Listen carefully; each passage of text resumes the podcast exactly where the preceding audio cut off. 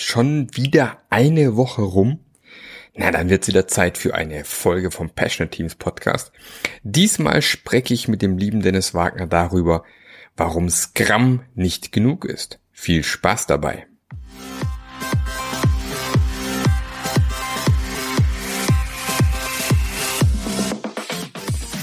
Der Passionate Teams Podcast der Podcast, der dir zeigt, wie du Agilität erfolgreich und nachhaltig im Unternehmen einführst.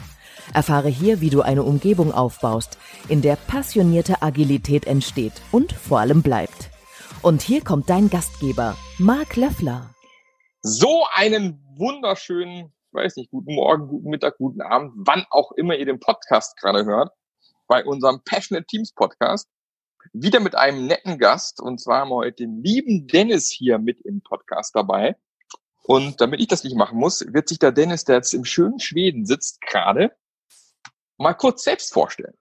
Dennis, leg ja, mal los. Das, das mache ich doch gerne. Danke, Marc. Ja, ähm, also ich bin Dennis Wagner. Ich bin äh, ja äh, Agilist seit, ich würde mal sagen, ähm, ausführend sicherlich 12, 13 Jahre und äh, coachend als Freiberufler seit fast zehn mittlerweile, ähm, also in dem Geschäft schon quasi ein alter Hase. Ähm, und halt ja, klassischer Werdegang vom, vom Programmierer, vom Softwarearchitekt hinzu. Da muss doch mehr gehen als nur, äh, welche Sprache man nimmt, ähm, bis hin zu welchem Prozess man nimmt. Und demzufolge schon früh mit XP und Scrum und äh, auf dieser Reise auch nach wie vor unterwegs. Äh, neue Welten zu entdecken und unbekannte Lebensformen, wie der Trek ja da gerne äußert. Äh, genau, und ähm, äh, ja, wir zwei kennen uns ja auch schon diverse Jahre von diversen Konferenzen und Community. Ich sitze tatsächlich, wie du ja schön erwähnt hast, in Schweden, gerade in einem äh, netten Ferienhaus zusammen mit anderen Agile Coaches und wir unterhalten uns über ähm, die Welt und Scrum und Business und wie wir alle dazu beitragen können, dass all das besser werden kann. Und äh, ja, freue mich demzufolge auch passend zu dem Thema mit dir heute im Podcast äh, zu sein. Ja, wie, wie können wir denn dazu beitragen? Ich glaube, das ist zum einen der Sinn dieses Jobs ähm, und zum anderen ähm, die Motivation, insbesondere der Auslöser für die Selbstmotivation dahinter. Ähm, ähm, naja, lass mich so formulieren. Ähm, wenn ich mir die Frage stelle, wann war ich denn erfolgreich in meinem Job als äh, Berater oder Coach oder was auch immer oder Trainer, ähm, dann hat das meines Erachtens nach immer ein bisschen was damit zu tun, irgendeine Form von Impact gehabt zu haben, irgendetwas zum Besseren äh, bewegt oder dabei geholfen zu haben, dass es sich zum Besseren bewegt. Ähm, mhm. Und Dazu zählen natürlich, ich sag mal, einfache Dinge, ähm, in Anführungszeichen einfach, äh, wie, wie beim Prozess zu helfen oder einfach ein Spiegel zu sein, ein, ein, ein Sparingspartner, Dinge zu hinterfragen. Ähm, natürlich auch Tricks beizubringen und Tools an die Hand zu geben und äh, ja, generell oft einfach da zu sein für denjenigen, der zwar das Gefühl hat, er hätte es gern besser, ähm, aber vielleicht nicht weiß, wie und vielleicht sogar nicht mal weiß, was besser denn bedeutet. Genau. Und woran, ich meine, das ist ja auch nicht immer so einfach, das geht auch mir oft so, woran misst man sowas denn optimalerweise? Ne? Auch ja, genau. woran misst man denn, wie erfolgreich man gewesen ist? Habt ihr da sehr, irgendwie, da hast du da irgendwie Ideen oder woran machst du sowas fest? Ja, eine sehr gute Frage. Also ich glaube, man sollte ähm, naja, das Buzzword der Metriken äh, ähm, vielleicht wirklich grundsätzlich ansprechen. Auch gerade als Freiberufler ist für mich immer wichtig, dass mit dieser Auftragsklärung, was wollt ihr denn? Also mein plakatives Negativbeispiel ist, äh, ja, wir wollen, dass ihr die Velocity erhöht. Dann sage ich, okay, da brauche ich eine halbe Stunde, was mache ich danach? Da gehe ich ja. ins, äh, üblicherweise ins Jira und multipliziere alle Storypoint-Einträge mit drei, dann habe ich die Velocity erhöht und nichts ist gewonnen. Also von daher, was Metriken angeht, da ist das Feld weit und ähm, da kann man viele Dinge tun. Ähm, ich bin immer so ein bisschen motiviert ähm, bei, bei privatwirtschaftlichen Unternehmen auch auf das alte ähm, Prinzip zurückzugehen. Es geht im Endeffekt darum, Geld zu verdienen. Ähm, aber die Frage ist halt, wie und wie kann man das auch beeinflussen? Mhm. Ich bin da, bin da durchaus beeinflusst auch noch von ähm, Eliyahu M. Goldwetts The Goal. Das ist ja genau hier die Frage, was ist das Ziel der Tätigkeit und der Arbeit? Und da steckt tatsächlich natürlich immer diese Frage nach, wie kann man mehr Geld verdienen dahinter. Und Gott sei Dank ist heute das auch nicht mehr ein, ein äh, auf Kosten von allem, sondern äh, Sustainability und, und ähm, ja auch einfach, welchen Impact haben wir auf die Gesellschaft als Ganzes und auf die Leute, die damit arbeiten. Denn ich glaube, in dem Bereich, äh, in dem ja, wir tätig sind, wenn es um, äh, um auch wieder Schlagwort und Buzzword auszupacken, New Work und ähnliche Dinge geht, dann hat das oft auch wirklich damit zu tun, ähm, man kann nicht unter völligem Ignorieren der zukünftigen Situation denken, irgendwas wirklich auf Dauer verbessern zu können. Also man muss den, den Mid- und Long-Term-Impact auch einfach äh, mit betrachten, wobei mir gerade auffällt, dass ich unglaublich viele Anglizismen gerade verwende. äh, ist irgendwie, ja, ist Nehme nehm ich mal, nehm ich mal ein, ein, ein, ein deutsches Wort dazu, Nachhaltigkeit. Ja, oder? genau. Das, äh, so ein bisschen. Ähm, ja. Typischerweise auch so ein Problem, man, man hängt sich so auf Ziele, die fürs nächste Quartal irgendwie festgelegt worden sind, verliert den Blick so aufs Große und Ganze, macht eventuell Dinge, die viel schädlicher sind, wie, wie sie sein könnten. Ähm, Klar gibt es natürlich auch äh, in diversen Firmen Strukturen, wo einfach äh, ja ums Verrecken sozusagen jedes Jahr einfach mehr Umsatz gemacht werden muss, egal wie. Ähm, und ob da immer sinnvolle Maßnahmen gefunden werden, ist die andere Frage, weil im Endeffekt werde ich halt immer bemessen als Führungskraft daran, dass ich mehr Umsatz generiert habe oder mehr Gewinn erwirtschaftet habe. Und dann ist eigentlich erstmal auch völlig egal, dass ich dafür, keine Ahnung, ich sage mal, übertrieben 10.000 Mitarbeiter entlassen habe. Ähm, das ist natürlich alles nicht nachhaltig, selbstverständlich. Ja, absolut. Also das ist ein klassisches Beispiel. Ähm, der Gewinn, den ich mache, das sind die Einnahmen minus die Ausgaben. So, auf der Ausgabenseite, auf den Kostenseiten kann ich mich Okay, das war natürlich plakativ, sorry, aber im Großen und Ganzen ist es das. Auf der Ausgabenseite kann ich mich nicht gesunden ja, wenn ich zu viel Geld ausgebe, kann ich da besser werden und ein bisschen Ausgabendisziplin macht meines, oder sich zumindest Gedanke darüber zu machen, macht auf jeden Fall Sinn. Ähm, aber wenn ich wirklich viel signifikant besser werden will und dauerhaft besser werden will, dann kann ich das nur auf der Einnahmenseite machen. Ausgabenseite kann nur eine temporäre Geschichte sein. Das ist limitiert. Irgendwann sind die Ausgaben bei Null und dann mache ich nichts mehr. Ähm, von daher das Business sollte eine Rolle spielen und ich glaube, etwas, das in, in vielen größeren Organisationen verloren gegangen ist, ist eben, und jetzt fällt mir tatsächlich kein gutes äh, äh, deutsches Wort, also Unternehmergeist passt mir da nicht, dieses Entrepreneurship, also dieses, wir fühlen uns alle als beteiligt und, und wollen zu dem wirtschaftlichen Erfolg beitragen, äh, gehört dazu. Ich habe gerade genau. vorhin mit einer, mit einer Kollegin das Gespräch gehabt, ähm, äh, bist du jetzt äh, mehr ein Produktmensch oder mehr ein Prozessmensch? Ich glaube, wir müssen alle Produktmenschen sein. Joshua Kirievsky in, in Modern Agile macht diesen tollen Satz in dem Zusammenhang, der sagt, äh, Product Ownership is a Team Sport. Und ich stimme ihm absolut zu. Also natürlich haben viele Entwickler und viele technisch orientierte Menschen und Ingenieure oder UI, UX, was auch immer man für eine Rolle hat, eine spezifische Sicht auf die Welt. Aber wenn wir das nicht so zusammenbringen als Team, dass wir insgesamt das Produkt weiterentwickeln oder das, was wir am Markt haben, unseren Service, was auch immer, ähm, dann optimieren wir gefühlt an der falschen Stelle. Mhm. Ähm, also wir sagen ja im Agilen gerne, wir, unser Ziel ist, das Richtige richtig zu machen.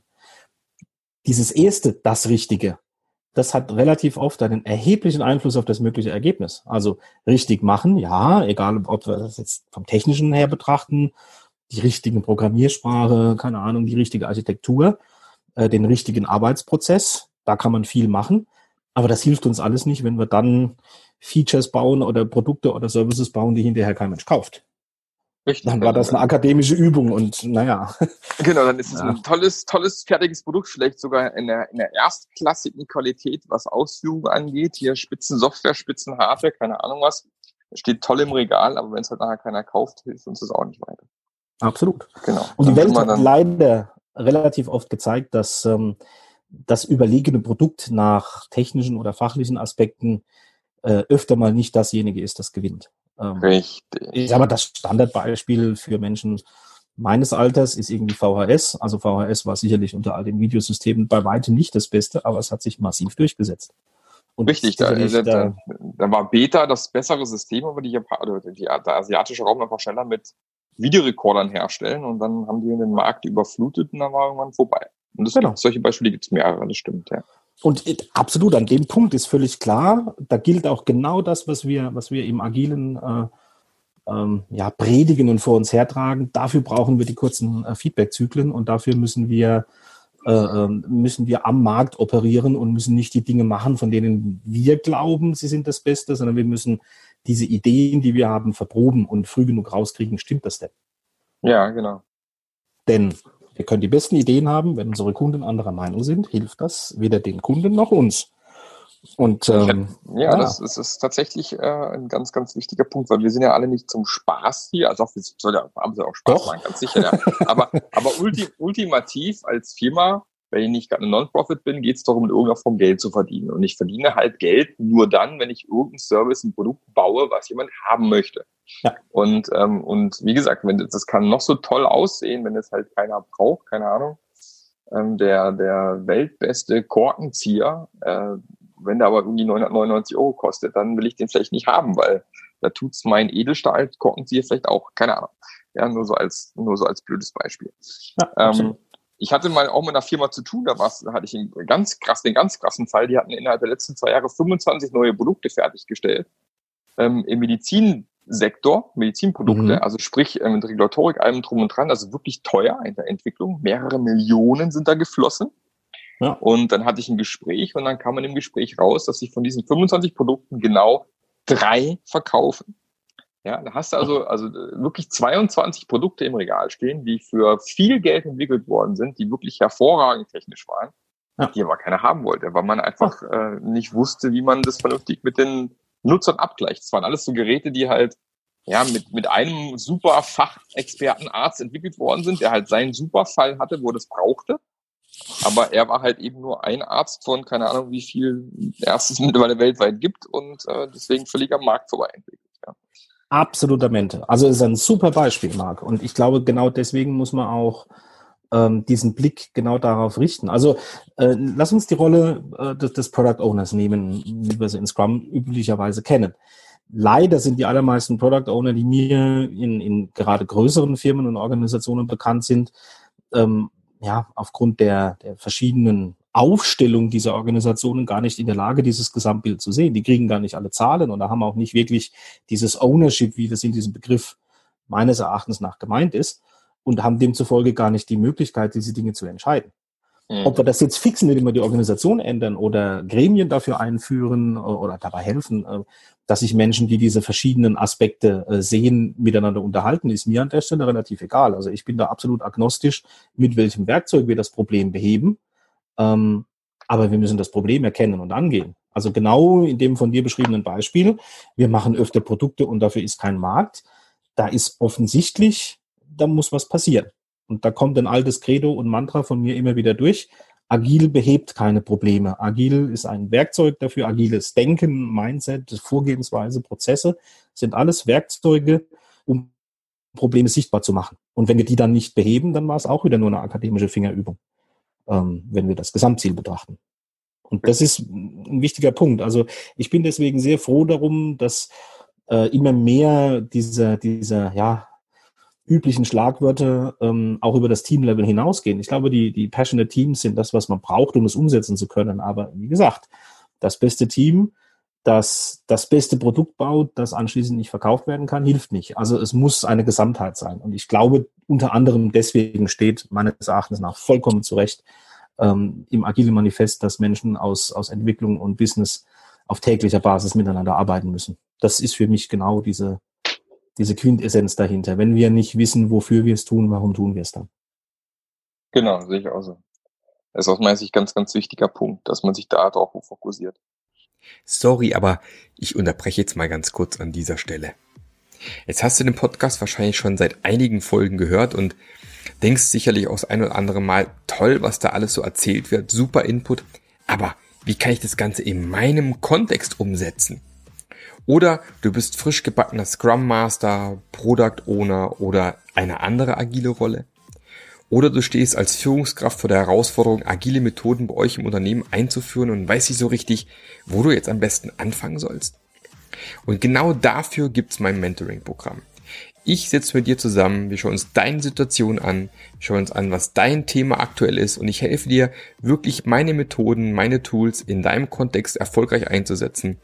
Und wenn du Bock hast auf so ein Mentoring-Programm, dann geh doch einfach auf marklöffler.eu slash mentoring, mach einen Termin aus, Wir schauen zusammen an, ob das funktionieren würde, ob das Ganze passt. Und wenn ja, dann hast du drei bis sechs Monate Support von mir in einem Mentoring-Programm und ich helfe dir, meine Methoden in deinem Kontext erfolgreich einzusetzen. Also nochmal, marklöffler.eu slash mentoring. Ich bin wieder weg. Tschüss. Genau, also ja klar, ein Passionate Team, wie gesagt, ist alleine braucht es nicht, er hilft nicht, sondern da muss schon auch klar sein, wo geht die Reise hin. Macht das Sinn, was wir da gerade aktuell machen, ist ganz klar. Und deswegen ist meistens auch, ähm, ja, sagen wir mal, ein Scrum allein genügt halt häufig zum Beispiel auch nicht in dem Bereich. Ja, das ja, hatten wir gerade eben auch schon. Wel welche Elemente sind aus so. deiner Sicht denn noch wichtig, sagen wir mal? Nehmen wir an, wir haben ein supergeiles Scrum-Team, das performt optimal. Was muss außenrum passieren, dass die wirklich das Richtige für die Firma machen? Ja, also ich habe es schon so in einem, in einem Halbsatz erwähnt. Ähm, wir brauchen Feedback-Zyklen. So wie wir die innerhalb des Scrum-Teams brauchen, brauchen wir die insbesondere zum Markt und zum Kunden. Jetzt kann man da puristisch sein und sagen, ja, wenn wir die richtigen Stakeholder im Review haben, dann haben wir das äh, mit Scrum schon erschlagen. Ähm, ja, das ist nicht von der Hand zu weisen. Ähm, die Frage ist, wer sind die richtigen und kann man das überhaupt wollen? Also will ich wirklich äh, in meiner großen Firma, wo ein paar tausend Leute in einer Abteilung sind, wirklich alle relevanten Stakeholder alle zwei Wochen oder vielleicht sogar kürzer äh, immer im Review sitzen haben, wie gehe ich damit um? Ähm, und das, das, naja, wenn ich es weiter extrapoliere, dann geht das bis auf die Vorstandsebene. Und da reden wir gerne auch mal von Großkonzernen, wo dann irgendwie über Dreijahresprojekte in jährlichen Budgetrunden entschieden wird, ob wir das Ding weiterführen oder nicht. Und das sind für mich tatsächlich relativ oft nicht ganz die passenden ähm, Kadenzen und Frequenzen, um äh, ja wirklich äh, Marktentwicklungen zumindest in sich schnell ändernden Märkten auch verfolgen und umsetzen zu können. Also ich höre das tatsächlich öfter von, von Upper Management, ähm, dass sie wirklich das Problem haben, ja, sagen zu müssen, wir können zwar Strategie machen, also wir können sie entwickeln, aber sie umzusetzen ist unglaublich schwierig, weil unsere Prozesse dafür nicht geeignet sind, weil unsere äh, äh, weil wir uns gar nicht oft genug treffen mit den relevanten Personen, die all das Wissen haben ähm, um hier wirklich auf kurzfristige äh, ähm, ja, Entwicklungen eingehen zu können. Und da sind wir tatsächlich wieder genau bei deiner Frage, die du schon, schon eingangs gestellt hast. Wie messen wir das denn? Also äh, wieder dieser Punkt Metriken.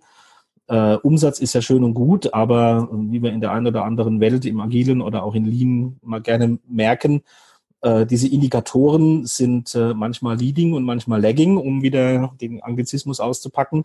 Ähm, und der Umsatz ist in aller Regel äh, ein relativ schlechtes Messkriterium, um früh zu wissen, ob man das Richtige oder das Falsche macht, weil, naja, da sehe ich es relativ spät. Also äh, ich brauche wahrscheinlich noch ein ganzes Paket von anderen Werten, die ich mir angucken muss, und zwar regelmäßig angucken muss, um zu gucken, ob ich denn in die richtige Richtung laufe. Und ähm, da steckt zum einen viel Potenzial, das ja A unbekannt ist und oder aus anderen Gründen liegen gelassen wird. Und B, es ist auch immer ein persönliches Ding. Also äh, die Marketingabteilung findet es total toll, wenn wir mehr Page-Hits haben bei einem E-Commerce-Unternehmen. Naja, aber Product Management, ähm, je nachdem, wo sie angesiedelt sind, ist vielleicht anderer Meinung, weil die Conversion Rate wichtiger ist. Oder die Sales-Abteilung sagt, Conversion Rate schlägt alles und die Page-Hits interessieren uns nicht. Beide haben in gewisser Hinsicht recht. Beide Werte sind wichtig. Die Kombination von beidem macht es aus. Und die Frage ist halt, äh, kann ich solche Metriken und vor allen Dingen solche Pakete aus sinnvollen Metriken zusammenstellen in meinem jeweiligen Kontext als Unternehmen, als Organisation, äh, um rauszukriegen, welche Stellschrauben wofür denn helfen. Genau. Und hast du, was würde helfen? Hast du Ideen? Ähm, naja, du weißt, leider ist die Antwort hier pauschal immer it depends, also leider immer ähm, weil natürlich ganz klar das Business äh, und das Modell und die Art von Produkt oder Service hier sehr entscheidend ist. Bin ich irgendwie eine Organisation, die die Dienstleistungen, äh, irgendwie Hotline-Services oder so verkauft, ähm, ja, dann sind es irgendwelche SLAs und kann ich meine, äh, äh, kann ich die Einhaltung der SLAs mit meinem Kunden ähm, verfolgen und kann ich gucken, dass meine Antwortzeiten passend sind oder habe ich da irgendwie so ein so ein Fenster, innerhalb dessen ich mich bewegen kann. Ähm, wohingegen Produktentwicklung, klar, äh, Verkaufszahlen, Marktanteil, äh, äh, äh, Wirtschaftlichkeit sind da sicherlich relevante Themen. Ähm, Neuproduktentwicklung tickt ganz anders als ähm, ähm, Produkt beibehalten oder irgendwie Konsolidierung. Ähm, ja, suche ich gerade nach guten Beispielen, die nicht immer in das Stereotyp fallen, aber, ähm, ja, aber also, vielleicht, vielleicht, hast du einfach ein konkretes Beispiel. Das wäre ja mal spannend. Also wir reden ja gerade sehr generisch. Ja. Man muss ja kein, wir müssen ja keinen Namen nennen, aber mal ganz allgemein.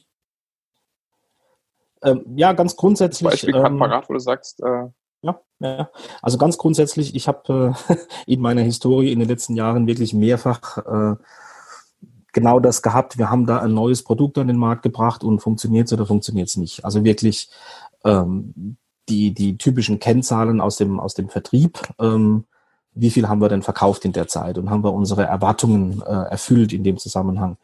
Ähm, das ist wirklich eine wichtige Geschichte und äh, dabei muss man auch diese Erwartungen ähm, verproben. Und jetzt haben wir letztes Jahr hatten wir irgendwie einen ungeplanten äh, Großverkauf bauen wir jetzt die Erwartungen für dieses Jahr auf den Zahlen von letztes Jahr, von letztem Jahr auf? Äh, macht das Sinn? Macht das keinen Sinn? Da habe ich jetzt äh, vor einem halben Jahr in einem Unternehmen sehr, sehr viele Diskussionen zu dem Thema erlebt, denn tatsächlich das Problem war, dass sie wirklich die, die Erwartungshaltungen auf dem Verkauf, ähm, diesem unerwarteten Verkauf im Vorjahr aufgebaut haben und das in diesem Jahr einfach nicht wiederholbar war. Ähm, und dieser Verkauf im Jahr zuvor hat halt schlicht und ergreifend überhaupt nicht zu dem normalen äh, Marktverhalten gepasst. Ähm, ja, und damit hat man eigentlich sich äh, ähm, ein Problem selbst geschaffen, indem man äh, gesagt hat, also hätten wir diesen Verkauf nicht gemacht, wäre das letzte Jahr okay gewesen, aber nicht großartig. Jetzt war es großartig und jetzt wird dieses Jahr gefühlt die Erwartung nicht erfüllen, weil wir das mhm. nicht hinkriegen, weil so ein, so ein außergewöhnliches Ereignis halt nicht steuerbar ist. Mhm. mhm. Also ja, es war jetzt wieder einigermaßen generisch gesprochen. Ich will an der Stelle den Kunde nicht nennen. Ähm, aber klar. das ist halt, äh, das ist halt wirklich ein, ein, ein, ein Nehmen und Geben und ein sich hinsetzen und miteinander reden und ähm, versuchen rauszukriegen, was macht denn Sinn. Also ich persönlich war dort relativ deutlich der Meinung, dieses Vorjahresereignis müssen wir aus den Zahlen rausrechnen, um uns, um uns äh, ja in einem Trend selbst vergleichen zu können. Genau, um eine vernünftige Baseline zu haben und sich nicht äh, genau. keine Augenwischerei zu betreiben im Endeffekt. Ne? Genau. Und dann halt auch diese, diese klassischen Effekte. Du bist in einem Markt, du bist nicht allein in dem Markt und dann gibt es Dinge, die passieren. Ähm, und deswegen eine Erwartung, die, ich sag mal, in vielen Firmen im Oktober stattfindet für das folgende Kalenderjahr, dann im darauffolgenden Juni ähm, als Soll-Ist-Vergleich heranzuziehen, da ist relativ viel Wasser äh, den einen oder anderen Bach hinuntergelaufen. Ähm, und die Welt hat sich da schon ein bisschen gedreht. Und wenn du in einem, in einem äh, ja, sich hochfrequent ändernden Markt bist, dann musst du eigentlich mit viel höherer Frequenz hier äh, äh auch deine Erwartungshaltung anpassen. Was auch immer das Werkzeug dafür ist. Äh, genau, ob du da dir deinen Plan anpasst oder ob du irgendwie, keine Ahnung, na, heute das, das Schlagwort der Stunde OKS, was dafür hilfreich sein kann, oder auch irgendwas anderes. Ich sag mal, die Tools, die man dafür verwendet, ich glaube, man muss sie kennen, aber welches ist eigentlich wurscht. Hauptsache, man hat was und man tut das, was man, was man tun sollte und auch wirklich braucht. Ähm, genau.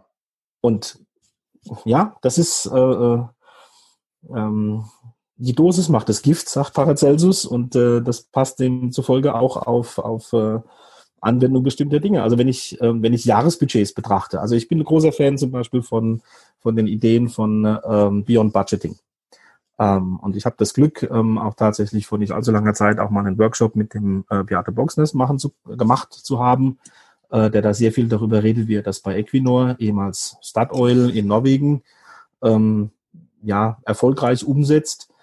Und das ist wie so oft in gerade unserem Business ähm, ein Begriff, unter dem viele Leute vieles verstehen und vielleicht auch viele Missverständnisse sind. Ähm, es ist nicht so, dass in diesem Unternehmen überhaupt keine Jahresbudgets existieren. Was die haben, ist, die haben Budgetzyklen, die passend auf den Markt und das Produkt sind. Und das bedeutet, wenn die eine, eine Ölbohrplattform machen, äh, dann hat das andere Planungszyklen, als wenn die eine Marketingkampagne für, für irgendein anderes Produkt oder einen anderen Service fahren diese Überlegung von One Size Fits All ist halt bei der Bandbreite gerade eines Großunternehmens, ja, gelinde gesagt, gefährlich. Genau. Und, das trifft halt auf alles zu. Es trifft, also absolut. dieses One Size Fits All, One Size Fits All ist eh so ein, ja. naja, bin ich kein ähm, Fan mein, Mein Standardwitz an der Stelle, ähm, immer wenn mir jemand, äh, ja, üblicherweise Mittelmanagement sagt, ähm, ja, wir wollen jetzt diesen Prozess ausrollen, wir wollen ab morgen sollen alle in der IT Scrum machen. Das sage ich gerne, wofür, für wen arbeitet ihr? Sauron? Ähm, also, das funktioniert nicht. Also ähm, ein, ein, ein Entwicklungsteam, das in einem Produkt arbeitet, kann meiner Erfahrung nach mit Scrum echt Riesenvorteile herausziehen und Riesenverbesserungen schaffen. Bin ich ein totaler Freund davon. Ihre Kollegen in, in äh, dem IT-Support, eins nebendran, die praktisch ausschließlich unplanbares Tagesgeschäft haben, tun sich nicht sehr viel Gefallen damit, äh, zu jemandem, der mit dem kaputten Laptop in der Tür steht, zu sagen, komm nächsten Mittwoch wieder, da haben wir Planning. Ähm, das passt nicht. Also man sollte das richtige Werkzeug für die richtige Situation finden. Und das ist nun mal, je mehr äh, Komplexität wir reinwerfen, desto unwahrscheinlicher, dass es sich auf genau ein Werkzeug herunter reduziert. Mhm. Und da bin ich ähm, tatsächlich, ähm, naja, unter uns gesagt, ein wenig genervt davon, wie sich auch unsere, unsere ganze Industrie hinbewegt. Äh, Standardisierung und, und, und immer mehr äh, Good Practice oder Best Practice. Da muss ich jetzt nicht den, den, den Dave Snowden auspacken, um eigentlich klarzumachen, dass das keine richtig gute Idee ist. Ähm, also ja. das da ist machen, ja auch grad, was man du, hast, hast, du, hast du schon dieses äh, Dach 30 schon verfolgt, das Thema? Ich habe das nur so am Rande bisher mitbekommen. Ja, habe ich. Ja genau, genau in die Richtung, ne? Habe ich. Also tatsächlich, ich bin äh, äh, eben Programmkomitee von der Agile World Konferenz äh, und die war ja jetzt tatsächlich Anfang äh, Juni und dort war tatsächlich dieses, naja, ich habe spaßeshalber äh, Coming Out äh, äh, genannt gehört ähm, von dem Dach 30, wo sie das so vorgestellt haben.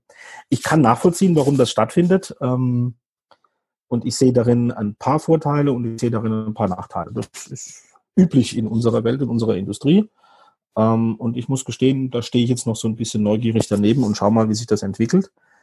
Ähm, ich, ich, glaube, wir tun in, in dem Job, den ja, du, Marc und ich machen, gut daran, solche Entwicklungen mitzukriegen und ja, vielleicht nach Möglichkeit auch ein bisschen mitzugestalten. Ähm, aber ich bin auch kein Freund davon, sofort auf jeden Zug sofort aufzusteigen äh, und zu springen, nur weil er da ist. Ja, also, richtig. Denken hilft und äh, Fragen stellen hilft und sich Dinge angucken. Ähm, also ich sag mal, seit ich Freiberufler bin und mich selbst um meine eigene Fortbildung in dem Zusammenhang kümmern muss und auch kümmere, stelle ich fest, dass ich jedes Jahr gefühlt ein bisschen mehr investiere in Kurse, in Bücher, in ja, Podcasts, in Konferenzen, in, naja, einfach am Ball bleiben, was alles passiert, ähm, um in der Lage zu sein, mir eine Meinung zu bilden, um mein, meine Toolbox zu erweitern mit Dingen, bei denen ich ähm, naja, hoffentlich mitreden kann, weil ich vorher nicht wissen kann, wer mein Kunde in einem halben Jahr oder in einem Jahr ist äh, und ich nicht wissen kann, welche Herausforderungen die haben und womit ich ihnen helfen kann. Richtig, ja. Also und das ist genau der Punkt. Ähm, diese Tools braucht man alle. Man muss halt eben nur, und das macht dann eben uns aus, mit einer gewissen Erfahrung, die man da eben mitbringt, muss halt nur wissen, wann macht welches Tool wo Sinn und welches Tool macht eben in, in diversen Kontexten eben keinen Sinn. Ja, so wie halt, so weil wie halt auch ein Handwerker weiß, welches Tool er am besten für welche Situation einsetzt. Und der wird es wahrscheinlich nicht anfangen, mit einem Schlagbohrer in irgendwie Holzbretter Löcher zu bohren, beispielsweise, ja. ja. Ähm, aber für einen Laien sieht das Ding doch genau gleich aus wie eine Bohrmaschine. Also warum soll ich nicht den Schlagbohrer nehmen, ein Loch reinzubohren ins Holz? Also nur so als, als ja, tolles Bild, Bildbeispiel, das mir gerade eingefallen ist, weil neben mir eine Baustelle ist. ähm, Kontext ja, matters. Ist, Kontext ist immer ganz, ganz wichtig. Und das ist, ja, aber trotz allem, was, was, was mir immer wieder begegnet, äh, habe ich glaube ich auch schon mehrfach in diesem Podcast äh, äh, erwähnt, ist halt, man, man sucht halt nach dieser One-Size-Fits-All-Lösung. Man sucht nach diesen zehn Schritten zum Erfolg. Man sucht nach diesem, keine Ahnung, diesem Rezept, das ich nur nachfolgen muss und dann bin ich erfolgreich. Und äh, leider muss man halt einfach sagen, dieses gibt es nicht. Ja. So. Und man muss jeweils immer sich den Kontext angucken. Ich habe es auch mal gerne als die Copy-and-Paste-Lüge bezeichnet. Ja. Oh, sehr schön, gefällt mir. Ja. Ähm, also ich kann nicht einfach irgendwo was, wo jemand anders erfolgreich wäre, kopieren und auf mich anwenden, eins zu eins. Äh, das wird nicht funktionieren. Trotzdem begegnet man genau diesen Angeboten überall immer wieder. Ja. Und äh, das sollte man immer mit Vorsicht genießen. Und, Absolut. Ähm, Ich bin, ich, ich, bin nach wie vor völlig begeistert, wenn ich Menschen äh, äh, erzählen kann vom Cargo-Kult, wenn die davon noch nie gehört haben. Und dann ja, ja. eine schnelle Google-Bildersuche danach und dann äh, herrscht im Allgemeinen Erheiterung ähm, und ob das Bild jetzt oder diese Metapher perfekt geeignet ist, ist nochmal eine ganz andere Frage. Aber äh, das zu benutzen für eine Gesprächseröffnung, für ein, hey, lass uns mal drüber nachdenken, welche Komplexität hat denn das, worüber wir gerade reden und kann denn das Imitieren des Verhaltens anderer aus einem anderen Kontext, hat das überhaupt Aussicht darauf, hier in dem, in dem Zusammenhang funktionieren zu können? Ähm, genau deswegen ist das alte Mantra des äh, alles hinterfragen und äh, äh, naja, eine lokale Lösung zu finden, die gerne nah an anderen Lösungen sein darf, aber eben ähm, keine eins zu eins Kopie ohne Nachdenken sein sollte. Also ich kann es auch ähm, ein bisschen böser formulieren und das ist auch so ein bisschen in meinem Charakter, das gerne zu tun, um den Schmerz auch zu verstärken. Ähm, ähm Stack Overflow ist nicht zwingend hilfreich für die Gesamtindustrie des Programmierens, meiner persönlichen Meinung nach. Natürlich habe ich das selbst oft genug benutzt und sehe auch viele, die das benutzen und kann das gut nachvollziehen. Die ja. Frage ist, die Frage muss sein eigentlich, äh, verstehe ich, was ich da abschreibe oder Copy-Paste äh, nehme? Ähm, wenn ja, sehe ich da wenig bis keine Gefahr. Wenn nein, habe ich im Grunde genommen eine Chance zum Lernen verpasst, beziehungsweise gehe eine Gefahr für die Zukunft ein. Ich weiß nicht, wie es, wie es all den Hörern deines Podcasts geht, aber äh, mir als Entwickler ist es öfter mal so gegangen, dass ich Source Code lese und denke, was ist das für ein Schwachsinn, bis ich feststelle, dass ich den selbst formuliert habe. Ähm, ja, genau. Und das darf gerne auch zwei Wochen vorher gewesen sein. Also nicht nur, dass ich selbst den, den, den Kontext ändere und mich entwickle, ähm, und auch einfach nicht mehr weiß, was da alles passiert ist, ähm, ähm, ja, Dinge woanders abzuschreiben, das kann funktionieren, aber je komplexer die Situation, desto weniger wahrscheinlich. Ganz unabhängig davon, was man von diesen Modellen äh, Stacy Matrix oder Kinefin oder sonst was hält. All models are wrong, some are useful. Also in manchen Hinsicht ist das hilfreich und ich kann das benutzen, um Dinge zu erklären. Äh, ob das immer in jeder Hinsicht richtig ist, äh, das will ich gar nicht erst in die in die Diskussion bringen. Das interessiert mich auch nicht. Die Frage ist für jeden individuell, in jeder Situation, hilft mir das? Und welche Risiken stecken dahinter? Wenn ich etwas kopiere aus einer fremden Quelle, das mein Problem löst, schön und gut. Wenn es mir jede zukünftige Problemlösung um drei Größenordnungen schwerer macht, vielleicht nicht die schnelle Lösung, die ich wirklich nehmen sollte. Vielleicht setze ich mich lieber mit zwei, drei Kollegen länger zusammen und versuche das anders zu lösen. Aber ein auch da wieder. Ja, auch, äh, äh, auch wenn du weiter, also für mich ein wunderschöner Schlusssatz. Danke, ich habe es gerade gemerkt. Alles gut. Ja, wir, versuchen mal so eine halbe Stunde ungefähr zu ziehen. Von dem her ähm, äh, haben wir wieder viele wertvolle, coole Tipps mitbekommen. Ich werde auch das eine oder andere Buch, was wir im Podcast gerade besprochen oder angeteasert haben, was ich äh, The Goal, gibt es ja auf Deutsch sogar, ja, das, ja, das, das Ziel, Ziel genau. Ja. Äh, Modern Agile, solche Sachen einfach mal werde ich mit verlinken, sind alles tolle Sachen. Ja. Ansonsten kann ich immer nur mitgeben, äh, egal was man macht, also als Selbstständiger sage ich immer, zehn Prozent des Umsatzes in Weiterbildung investieren, ist schon mal keine schlechte Idee. Absolut. Ähm, schadet bestimmt nicht. Und ähm, danke dir ganz, ganz, ganz herzlich, äh, lieber Dennis, für deine Zeit, für den Podcast, ähm, auch für die kurzfristige Zusage, hier dabei zu sein. Ja, und ich danke dir wünsche, für die Frage. Ja, wünsche dir noch ein, ein, eine tolle Zeit in Schweden mit deinen anderen Kollegen. Mhm. Genieß das haben. schöne Wetter, vor allem, ich glaube, die Sonne geht da nicht so wahnsinnig oft oder so wahnsinnig lange unter, glaube ich, je nachdem, wo in Schweden du bist. Ja. Ähm, Gerade aktuell. Ähm, genieß die Sonne in dem Fall und vielleicht bis zum nächsten Mal. Ja, sehr gerne. Ich äh, bedanke mich herzlichst für die Gelegenheit. Ich habe immer total Spaß an sowas und äh, ich hoffe, es hat dabei es kann dazu beitragen, dass andere vielleicht noch ein paar neue Ideen haben. Das würde mich freuen. Danke dir, Marc. Danke auch. Ciao. Ciao. Wie? Du bist immer noch da? Dann wird's Zeit, dass du auf marklöffler.eu slash mentoring gehst. Bis gleich. Der Podcast hat dir gefallen? Dann sorge auch du für eine agilere Welt und unterstütze diesen Podcast mit deiner 5-Sterne-Bewertung auf iTunes. Und für mehr Informationen besuche www.marklöffler.eu. Bis zum nächsten Mal.